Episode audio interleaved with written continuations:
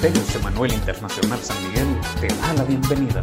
A continuación, escucharemos un mensaje de la palabra de Dios en la voz de nuestro pastor, Enoch Nehemías Joya. Ministerios Emanuel San Miguel, bienvenido a casa, tu oasis de restauración.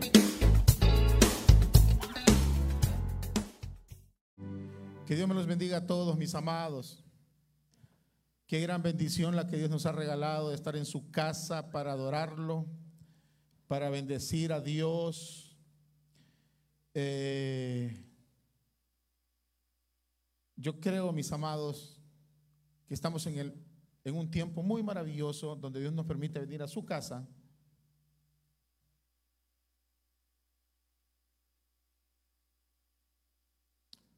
Okay. Eh, gracias por ustedes, por la vida de ustedes, por estar hoy, esta mañana en este lugar.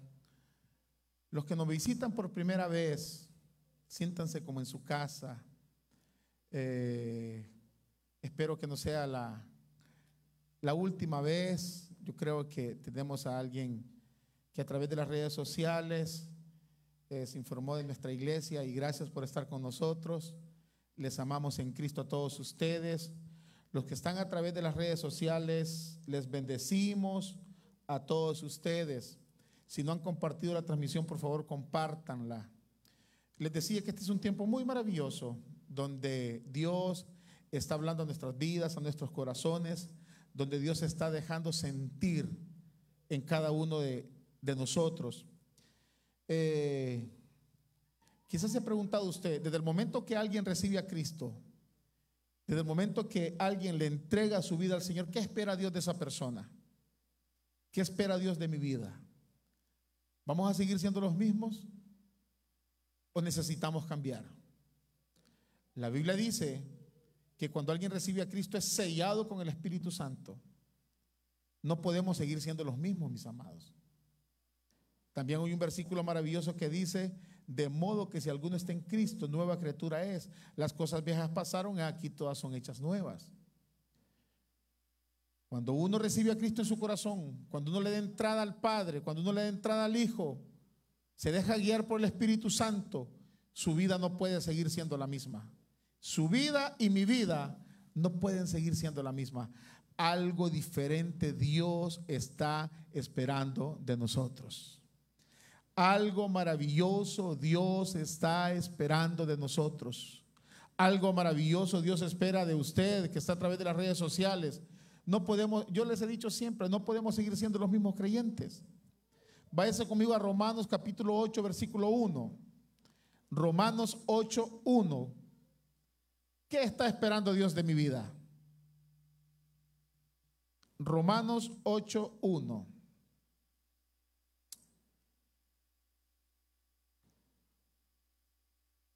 Dice la palabra del Señor. Ahora pues, ninguna condenación hay para los que están en Cristo Jesús, los que no andan conforme a la carne, sino conforme al Espíritu. Padre, añade bendición a esta palabra. Úsame para tu honra y tu gloria. En el nombre de Jesús. Amén, Señor. Lo que Dios espera de usted y de mí es que tengamos una nueva vida. Desde el momento que alguien recibe a Cristo, no podemos dejarnos guiar por nuestros propios impulsos, por nuestra propia carne, sino que pasamos, cuando uno recibe a Cristo, dice, te recibo como mi Señor y mi Salvador. ¿Saben cuál es el detalle? Que muchas personas reciben a Cristo como su Salvador, lo reciben como su médico, lo reciben como el Dios de la provisión, lo reciben como el Dios omnipotente, el que todo hace, pero no lo reciben como su Señor. ¿Sabe qué significa recibir a Cristo como su Señor? Que ya no nos mandamos nosotros solos. Ya no se manda usted solo o sola ya tenemos un Señor y ese Señor se llama Cristo. Ya dijo Pablo, mas ya no vivo yo, mas Cristo vive en mí. En otras palabras, Pablo está diciendo, ya no voy a hacer lo que yo quiero, no voy a, no voy a ir donde yo quiero ir, voy a ir donde Dios me permite ir, voy a hacer lo que Dios me permite hacer.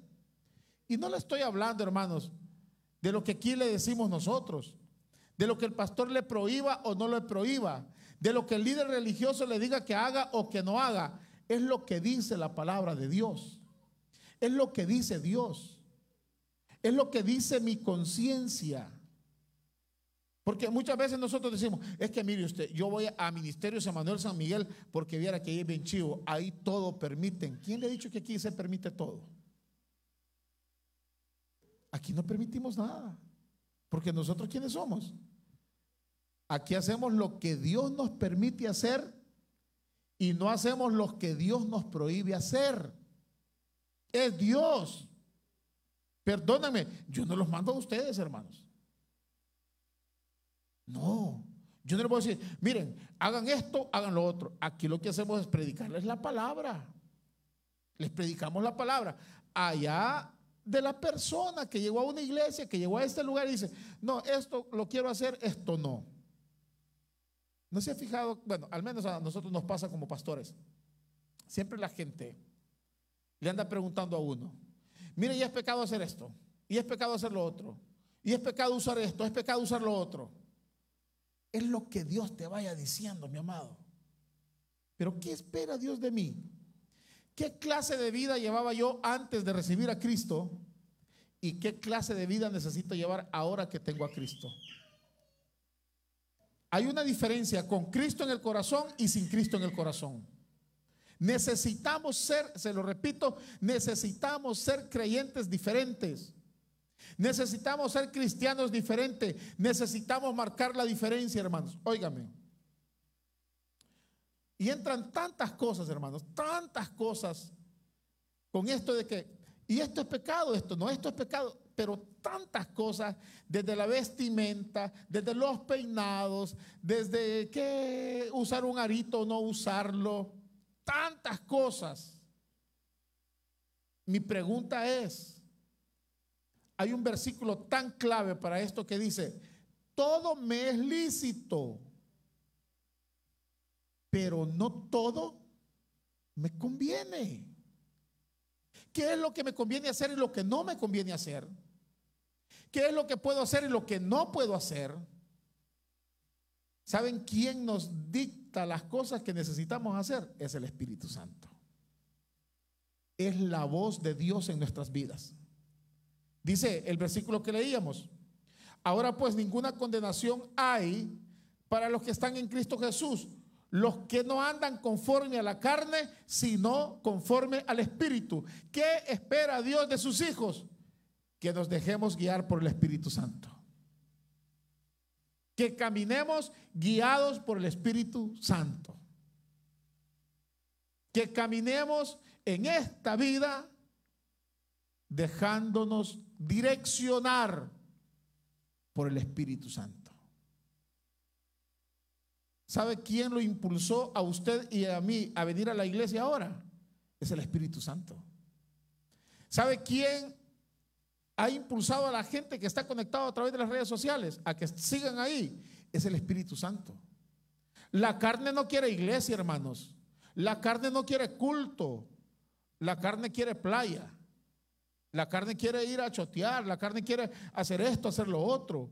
El Espíritu Santo nos dice a nosotros, vamos a la iglesia. Nos impulsó para estar hoy, esta mañana, en este lugar. Es el Espíritu Santo. El Espíritu Santo nos guía hacia toda verdad. Dice la Biblia, hay algo maravilloso. Está el, el espíritu del hombre, o sea, la carne y el espíritu de Dios. Cuando yo ando en la carne y no soy guiado por el Espíritu Santo, actúo de una manera errónea. Le pongo un ejemplo. Cuando yo actúo en la carne, cuando alguien me ganó la vía, cuando alguien se me metió, voy manejando, alguien se me metió, alguien que actúa guiado por el Espíritu Santo dice, déjalo, no importa que se meta, uno frena y lo deja que se va, que se vaya. Pero alguien que anda en la carne, alguien se le metió, ay hermano, Sale el viejo hombre y comienza a pitar y se le pone a la par y le tira el carro. Más adelante se le... ¿Y cuántos problemas han habido? ¿Cuántas dificultades han habido? ¿Cuántos muertos han habido por personas que son impulsivos, que se dejan guiar por la carne y no hacen las cosas como Dios quiere que las hagamos? Espero que a partir de ahora nos dejemos guiar por el Espíritu Santo. Donde quiera que nosotros vayamos, que el Espíritu Santo nos guíe. Dice la palabra del Señor, porque la, la, ley del Espíritu de vida en Cristo Jesús me ha librado de la ley del pecado y de la muerte. Quiere decir que antes nosotros vivíamos bajo la ley del pecado, éramos esclavos del pecado, éramos esclavos de este mundo, pero cuando nosotros venimos a Cristo pasamos a ser hijos de Dios, pasamos a ser esclavos no del diablo, sino que pasamos a ser esclavos de Dios. Qué bonito es ser esclavo de Dios. Que nosotros, ¿qué ser esclavo? Que yo no voy a hacer lo que yo quiero, sino que lo que mi amo quiere que yo haga. Entonces, cuando yo recibo a Cristo, dejo de estar bajo el dominio de Satanás y paso a estar bajo el dominio de Dios. Usted y yo no estamos bajo el dominio de Satanás. Usted y yo estamos bajo el dominio de Dios. Ahora, pero si nosotros nos dejamos estar, nos dejamos influenciar por la carne, estamos bajo el dominio de Satanás. Entonces necesitamos, mis amados, necesitamos estar bajo el dominio de Dios. Quizá usted se pregunte, ¿y cuáles son las obras de la carne? ¿Cómo yo, pastor, hecho de ver cuando ando en la carne o ando en el espíritu? No, mire, esa persona es que si casi, casi alza vuelo, es que es qué santidad, cómo se viste. No crea que yo vine a decirle hoy, esta mañana, que se vista como una persona cualquiera. No, como hijos de Dios necesitamos vestirnos prudentemente. Pero tampoco quiero dejar de decirle que la vestimenta no lo hace santo a usted o a mí, no lo hace diferente. Se lo repito, necesitamos vestir prudentemente. ¿Ya se imagina usted si yo hubiese venido con un peinado todo raro, con el pelo todo pintado? La persona que llegó por primera vez a la iglesia diría, y ese es el pastor de esta iglesia. Le aseguro que sale corriendo. O sea, necesitamos ser prudentes. Pero ¿cuáles son las obras de la carne? Usted lo puede ver ahí en su casa, Gálatas 5, 19 en adelante. Dice la Biblia. Manifiestas son las obras de la carne. Cuando yo hago estas cosas, yo he hecho un lado al Espíritu Santo y me estoy dejando guiar por la carne. ¿Cuáles son las obras de la carne? ¿Qué son? Adulterio. ¡Ja! Hermano. Cuando alguien es adúltero, anda en las chuletas. Relaciones sexuales fuera del matrimonio. Eso es pecado. Y eso se lo puedo gritar, es pecado cuidémonos, cuídese. Fornicación. Relaciones sexuales antes del matrimonio, relaciones sexuales fuera del matrimonio. El sexo fuera del matrimonio es pecado. Es bien sencillo. No, pero es que mire, pastor, no, es pecado a Dios le ofende, a Dios no le agrada. No, pero fíjate que gracias a Dios nadie se da cuenta, pero es pecado. Mire, somos tan listos que nadie se da cuenta, pero es pecado.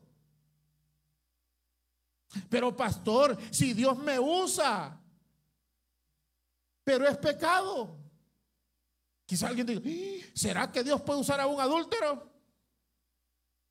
¿Será que Dios puede usar a un fornicario? Dice la Biblia, en aquel día, ¿en qué día? Cuando sí, en aquel día, ¿a qué día se refiere? El día del juicio. En aquel día, en el día del juicio, vendrán muchos en mi nombre diciendo, Señor, en tu nombre hicimos esto, en tu nombre echamos fuera demonios, en tu nombre predicamos, en tu nombre sanamos, en tu nombre votamos gente, en tu nombre hicimos esto. ¿Y qué dice que le va a decir el Señor? Apartados de mí, hacedores de maldad, no los conozco. ¿Se da cuenta? La diferencia de vivir en el espíritu, influenciado por el espíritu, a vivir influenciado por la carne?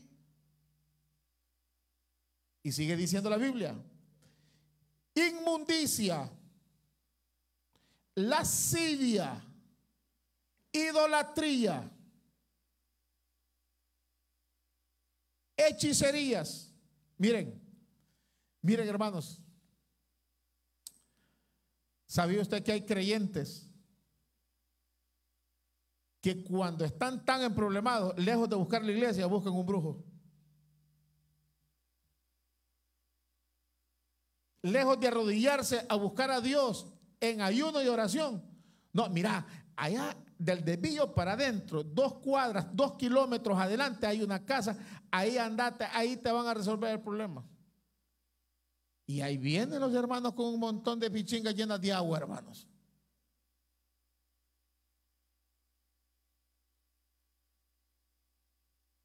No, es que fíjense que hasta una Biblia tenían ahí. Es lo que dice. No, no hombre, ahí usan Biblia. Si el mismo diablo usó la Biblia, hermanos. Cuando Jesús está en el desierto después de ayunar 40 días ¿Qué le decía el diablo a Jesús? Escrito está, le decía el diablo. Si el diablo sabe más Biblia que nosotros. Sí. Miren, Satanás es astuto. Esas son las obras de la carne. Hechicerías, enemistades. A veces nos golpeamos el pecho, hermanos hay un versículo maravilloso que a mí me gusta tanto. Porque miren, si bien es cierto, si bien es cierto que nosotros no somos moneditas de oro para caerle bien a toda la gente, ni usted también ni yo, a la gente le caemos mal de gusto muchas veces, hermanos. Es así. Pero ¿saben qué dice la Biblia? Que en cuanto dependa de nosotros, procurad estar en paz con todos. Hay gente que no le va a responder el saludo. Usted sigue dando, hermanos. Hay gente que no le va a hablar. Usted sigue hablando. Usted sigue hablando. Usted sienta paz en su corazón. ¿Saben por qué? Porque sin paz y sin santidad nadie verá al Señor. Enemistades. Miren, yo he dicho algo siempre. La gente pelea por la política.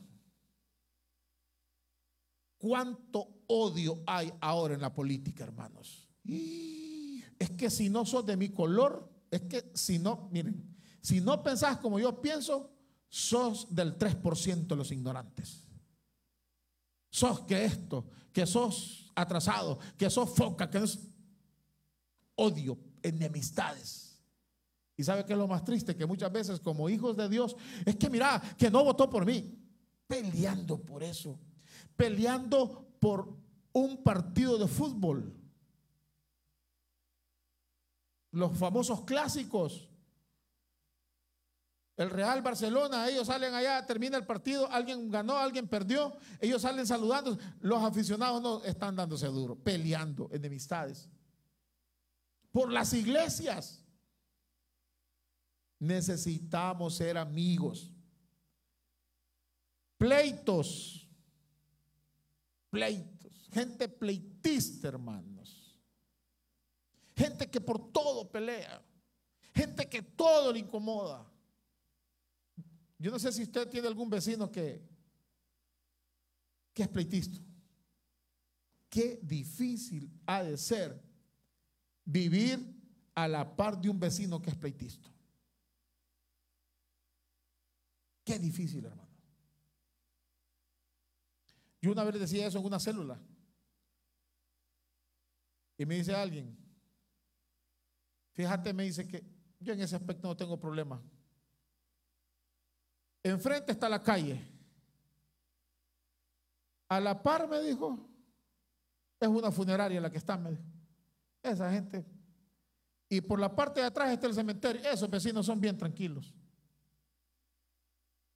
Y hay gente que no le gusta las casas cerca de los cementerios. Y fíjense que esos vecinos son sin problema, hermanos. Sí, esos no se meten con nadie, fíjese. Que Dios nos ayude a no ser pleitistas. Celos. Miren, esto es bien serio, hermanos. ¿Verdad que nadie, nadie pasa? El pastor dice, este, hermanos, vamos a alguien que quiera recibir a Cristo en su corazón, alguien que quiera reconciliarse, y pasan, yo pastor, soy fornicario, paso, adúltero, pero casi nadie pasa. Yo, pastor, soy celoso. Nadie reconcilia por celoso. Y les pregunto, ¿hay gente celosa? ¿Hay mujeres celosas? ¿Alguien está? Ni quiera Dios, pastor. ¿Hay hombres celosos? Miren, hay mujeres, hermano. Gracias a Dios que esas mujeres no vienen a esta iglesia. Pero hay mujeres que celan a esos hombres o viceversa. Hay hombres que como celan a esas mujeres. Y no le puede caer una llamada, un mensaje. ¿Quién te está hablando? ¿Quién te habló? ¿Enseñó el mensaje? ¿Qué te dice? ¿Para dónde vas? No, para la tienda. ¿Y por qué te peinaste? ¿Con quién te vas a ir a ver? ¿Quiere que salga como dice el himno, a la despeinada? No, ¿y por qué te peinas, pues? ¿Y por qué, ¿Y por qué te pones zapatos? ¿Y para dónde vas? ¿Y con quién vas? ¿Y a dónde? Gente celosa. Eso es andar en la carne. Así es que si su esposo o su esposa lo está celando, dígale, vos andás en la carne, no andás en el espíritu los celos, iras, contiendas, disensiones, herejías. Miren, esta otra palabrita, hermanos, envidias. ¿Cuánta gente envidiosa, verdad? No sé si a usted le ha pasado alguna vez que usted dejó estacionado el carro recién pintado o para los que sacan carros nuevos, recién salido de la agencia y pasa alguien, hermanos, de punta a punta. Hasta el canal le caen los colochitos de la pintura. Y no crea que son niños traviesos, son adultos. ¿Sabe cómo se llama eso? Envidia.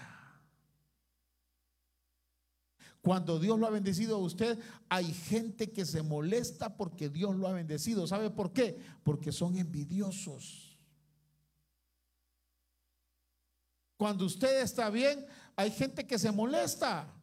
Miren, hay un versículo que dice que nosotros como hijos de Dios necesitamos reír con los que ríen y llorar con los que lloran. ¿Qué cree usted que es más fácil? ¿Reír con los que ríen o llorar con los que lloran? Yo pienso diferente. Yo, pero eh, es lo que yo pienso, yo le respeto.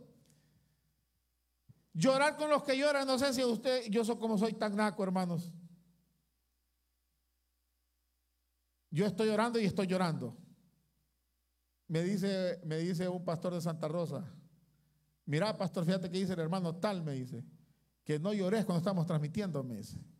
Lloro, Miren, si usted va al entierro de un amigo o de una amiga o de un familiar de su amigo y usted ve toda la gente llorar, no es cierto que uno se echa su lloradita también. Vaya. Y uno siente el dolor de esa persona. Aunque, es más, aunque uno no lo conozca, hermanos. Miren, con los el famoso protocolo de los entierros de COVID, Miren, hemos visto, casi siempre ando con mi hijo ahí sobre la Roosevelt, cuando vienen los entierros del, del seguro del hospital, no sé, pero van al cementerio general con protocolo COVID. Se los digo, he llorado sin conocer la gente que va ahí.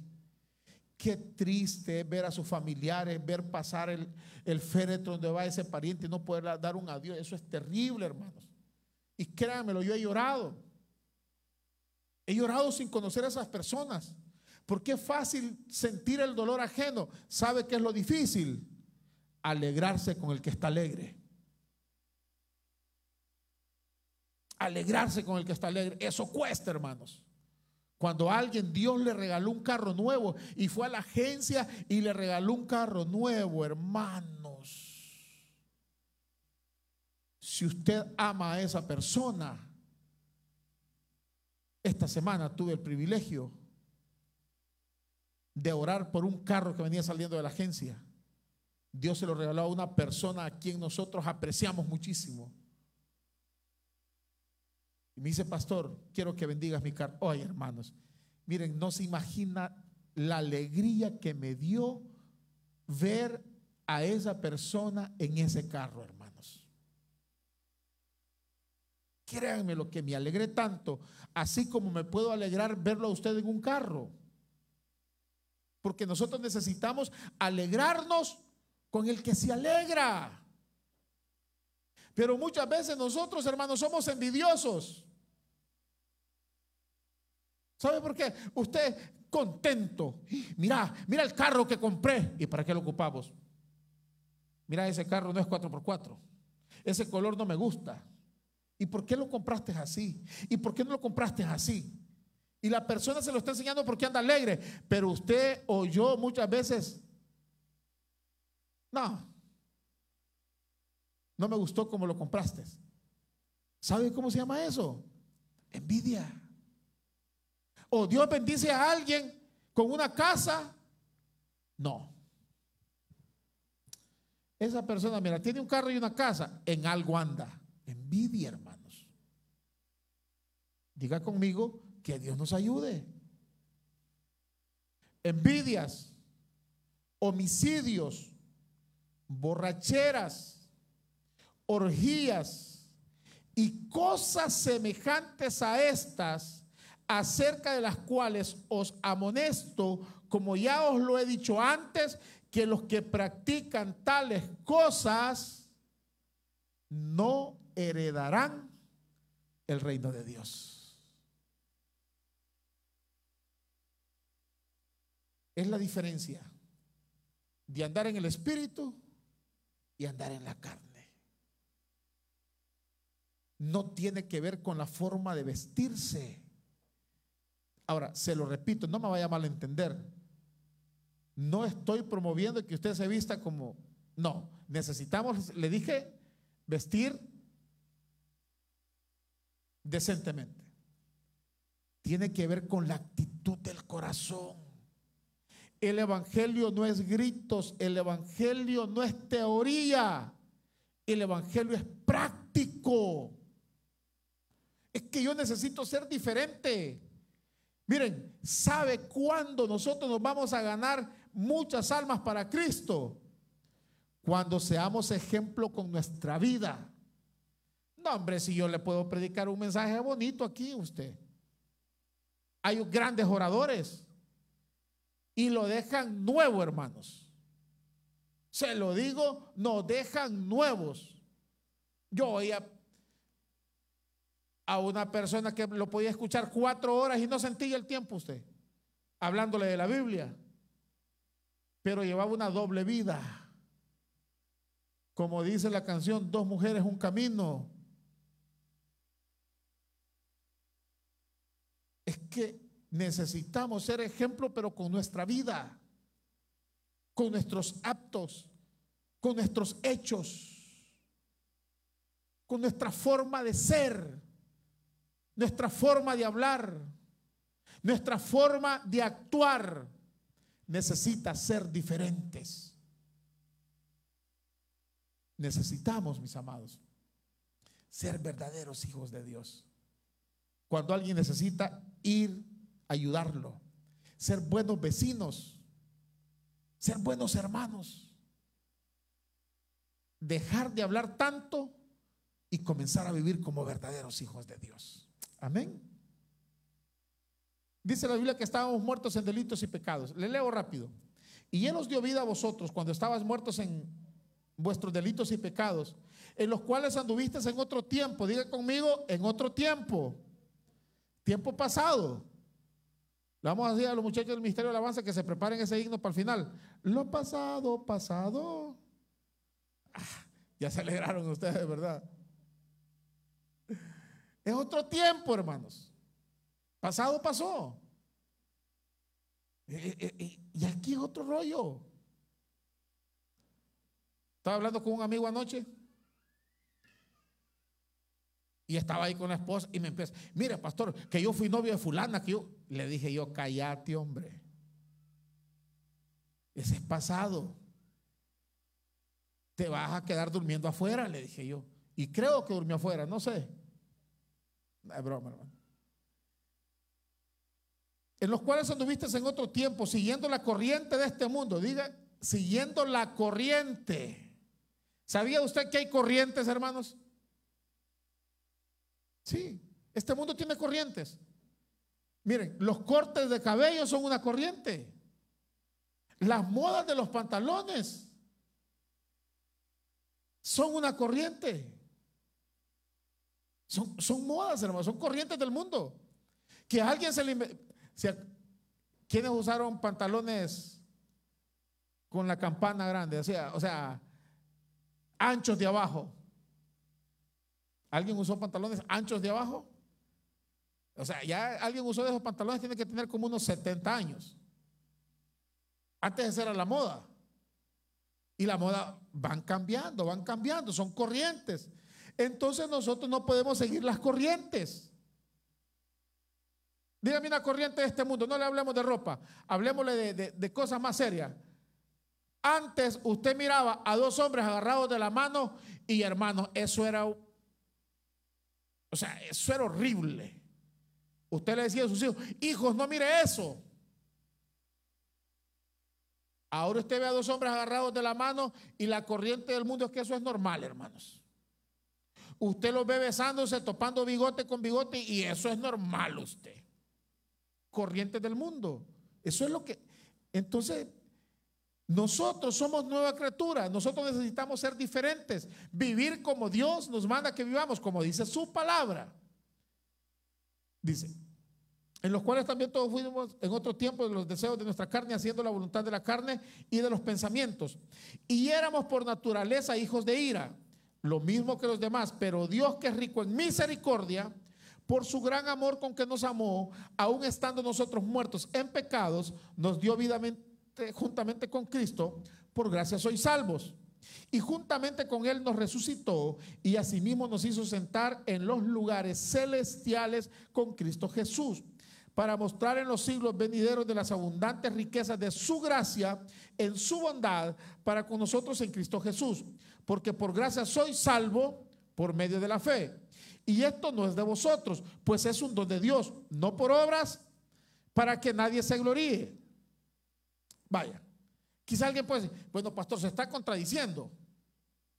Si la Biblia me dice que soy salvo por gracia y nos está diciendo que actuemos diferente, le explico. Es que usted y yo no vamos a ser diferentes para ser salvos. No vamos a actuar diferentes para ser salvos. Usted y yo vamos a actuar diferentes porque somos salvos porque somos hijos de Dios. Por eso necesitamos actuar diferentes. No es que, no, es que yo me voy a, aportar bien para salvarme. No, usted es salvo. Y como salvo que yo soy, yo necesito ser diferente. Allá en el pueblo, nosotros nacimos en un hogar cristiano.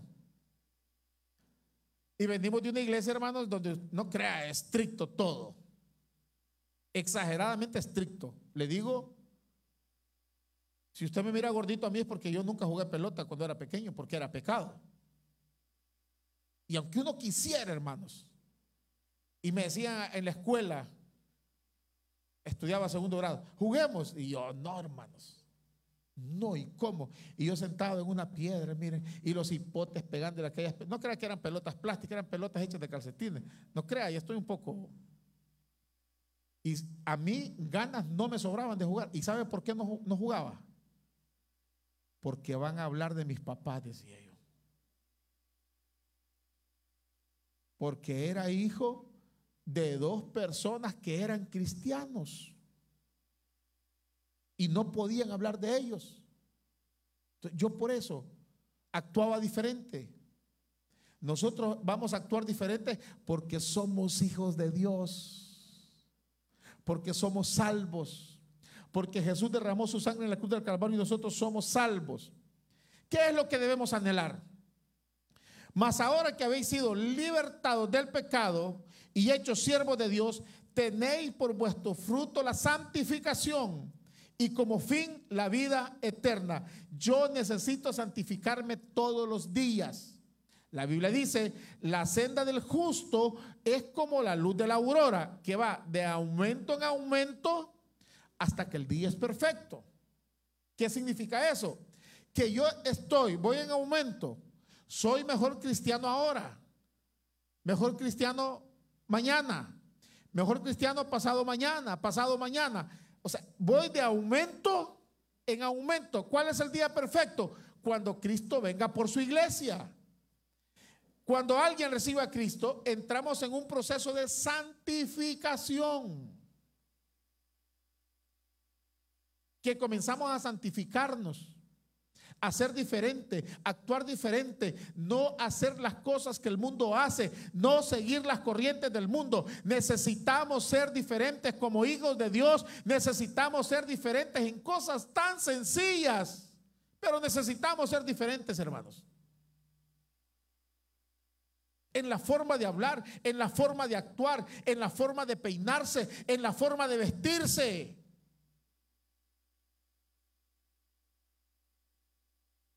Yo siempre lo he dicho, cuando un policía me para, yo le paro porque está uniformado.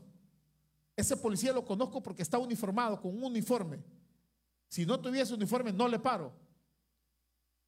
Entonces, los creyentes nos conocemos por nuestro corazón, por nuestros actos, pero también, es que, miren hermanos, se han inventado una cosa ahora. Es que lo que Dios mira es el corazón usted. No, Dios mira todo usted. Dios mira todo. Entonces necesitamos ser diferentes. Estoy enojado, ¿verdad? Y ustedes afligidos.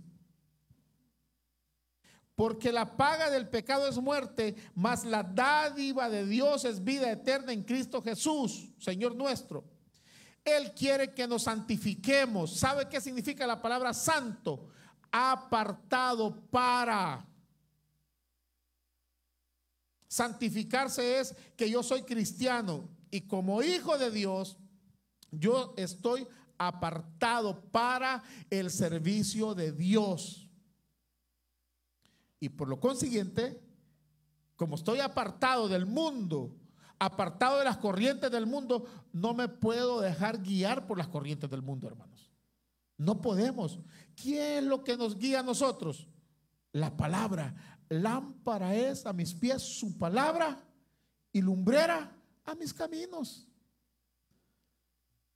Entonces necesitamos nosotros, necesitamos nosotros anhelar la santidad, anhelar ser diferentes, anhelar vivir para Dios como verdaderos hijos de Dios. ¿Cuál es el objetivo de vivir en el Espíritu o vivir en santidad? Porque quizás alguien se pregunta, ¿y cuál es el beneficio usted? Mire, si al final, al final, ya para morir me arrepiento y voy para el cielo. Puedo vivir como quiera, puedo vivir la vida loca y ya para morir me pongo a cuentas con Dios y como usted nos ha predicado, sí, es cierto, eso es cierto. La Biblia dice que todo el que confesara el nombre del Señor será salvo y de que Dios lo perdona. Si usted se arrepiente de corazón, Dios lo perdona. Pero, pero, ¿quién le asegura que va a morir usted y va a tener chance de arrepentirse? ¿No cree que es mejor estar preparado? Pero ¿cuál es el objetivo? La vida eterna es lo principal. La Biblia dice, ¿de qué le sirve al hombre si gana todo el mundo y pierde su alma? ¿De qué le sirve a los millonarios que tengan mansiones, que tengan aviones, que tengan todo esto y al final se van a ir al infierno? ¿De qué le sirve? ¿De qué le sirve a la gente que sean poderosos en la tierra y al final cuando mueren van para el infierno? ¿De qué le sirve? Nosotros necesitamos ponernos a cuentas con Dios, porque esta vida es pasajera y la vida que viene es eterna. Si aquí lo más que uno vive son 70 años, hermanos. En los más robustos dice la Biblia 80. Pero esto es pasajero. Esto es aquí vamos como ave de paso. Nosotros necesitamos prepararnos para la vida eterna. Ahora pues, ninguna condenación hay para los que están en Cristo Jesús. Los que no andan conforme a la carne, sino conforme al Espíritu. Porque la ley del Espíritu de vida en Cristo Jesús me ha librado de la ley del pecado y de la muerte. Porque lo que era imposible para la ley, por cuanto era débil por la carne, Dios, enviando a su Hijo en semejanza de carne de pecado, y a causa del pecado, condenó al pecado en la carne, para que la justicia de la ley se cumpliese en nosotros, que no andamos conforme a la carne, sino conforme al Espíritu. Porque los que son de la carne piensan en las cosas de la carne. Alguien que es de la carne solo piensa en carne, hermanos. Viene a la iglesia a buscar una cipota. Sí. La carne, la carne, la carne. Y los porque el ocuparse de la carne es muerte, pero el ocuparse del espíritu es vida y paz por cuanto los designios de la carne son enemistad contra Dios, porque no se sujetan a la ley de Dios, ni tampoco pueden. Y los que viven según la carne no pueden agradar a Dios. Mas vosotros no vivís según la carne, sino según el Espíritu. Si es que el Espíritu de Dios mora en vosotros. Y si alguno no tiene el Espíritu de Cristo, no es de él. Pero si Cristo está en vosotros, el cuerpo en verdad está muerto a causa del pecado, mas el espíritu vive a causa de la justicia. Y si el espíritu de aquel que levantó de los muertos a Jesús mora en vosotros, el que levantó de los muertos a Cristo Jesús vivificará también vuestros cuerpos mortales por su espíritu que mora en vosotros. Así que, hermanos, deudores somos, no a la carne, para que vivamos conforme a la carne, porque si vivís conforme a la carne, moriréis. Mas si por el Espíritu hacéis morir las obras de la carne, viviréis. Porque todas las cosas, porque todos los que son guiados por el Espíritu de Dios, estos son hijos de Dios. Pues no habéis recibido el espíritu de esclavitud para estar otra vez en temor, sino que habéis recibido el espíritu de adopción por el cual clamamos, Abba Padre. El Espíritu mismo da testimonio a nuestro espíritu de que somos hijos de Dios y si hijos, también herederos, herederos de Dios y coherederos con Cristo, si es que padecemos juntamente con Él, para que juntamente con Él seamos glorificados. Después de tanto que le he hablado, que ya lo tengo durmiéndose, lo que le quiero decir es, que si nosotros caminamos en el Espíritu, estamos asegurando la vida eterna. Que al final es lo más importante, hermanos. Es lo más maravilloso. Es lo más especial. Le dije, vamos de pasada en este mundo. Pero el cielo y el infierno son eternos los dos usted y yo decidimos a dónde ir. ¿Qué logramos entonces? La vida eterna. La vida eterna. Yo no sé. Yo no sé. Pero usted que está acá hoy, esta mañana, si ya tiene a Cristo en su corazón, santifiquémonos más. Si no tiene a Cristo en su corazón, yo le invito hoy esta mañana que tome la mejor decisión de su vida, la cual es entregarle su vida al Señor. Usted que está a través de las redes sociales, si no tiene Cristo en su corazón, si se ha alejado de Dios, si se ha apartado de Dios, si está en una iglesia, pero está caminando conforme a la carne, yo le animo que esta mañana hagamos un nuevo compromiso con Dios y que le digamos a Dios, Dios, perdónanos, porque Dios es grande en misericordia. Y Dios no puso esta palabra en mi corazón para venir a condenarte. No, Dios puso esta palabra en mi corazón para que tengamos un cambio de vida. Porque necesitamos vivir conforme al Espíritu y no conforme a la carne. Dice la palabra del Señor, ya para ir terminando. Mas a todos los que le recibieron, a los que creen en su nombre, les dio potestad de ser hechos hijos de Dios. Usted sabe lo que significa ser hijo de Dios. Es lo más maravilloso que nos pueda pasar. Quizás alguien pueda decir, no, pastor, si todos somos hijos de Dios, no, señores, no todos somos hijos de Dios. Todos somos creación de Dios, pero no todos somos hijos de Dios. Dice la Biblia, mas a todos los que le recibieron.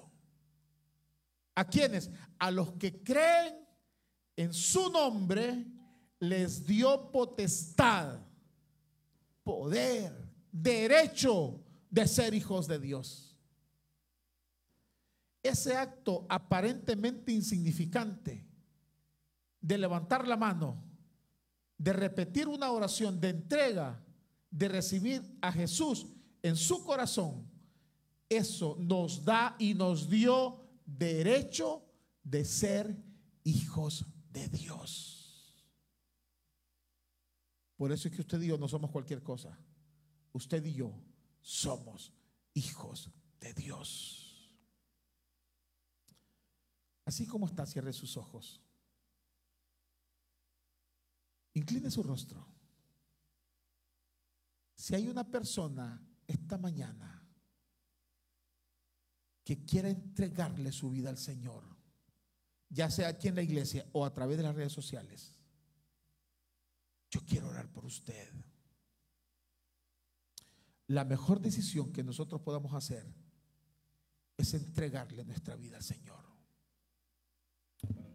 Oh Padre, te damos gracias. Porque tú has hablado en nuestros corazones hoy, esta mañana, Señor. Queremos vivir conforme al Espíritu y no conforme a la carne.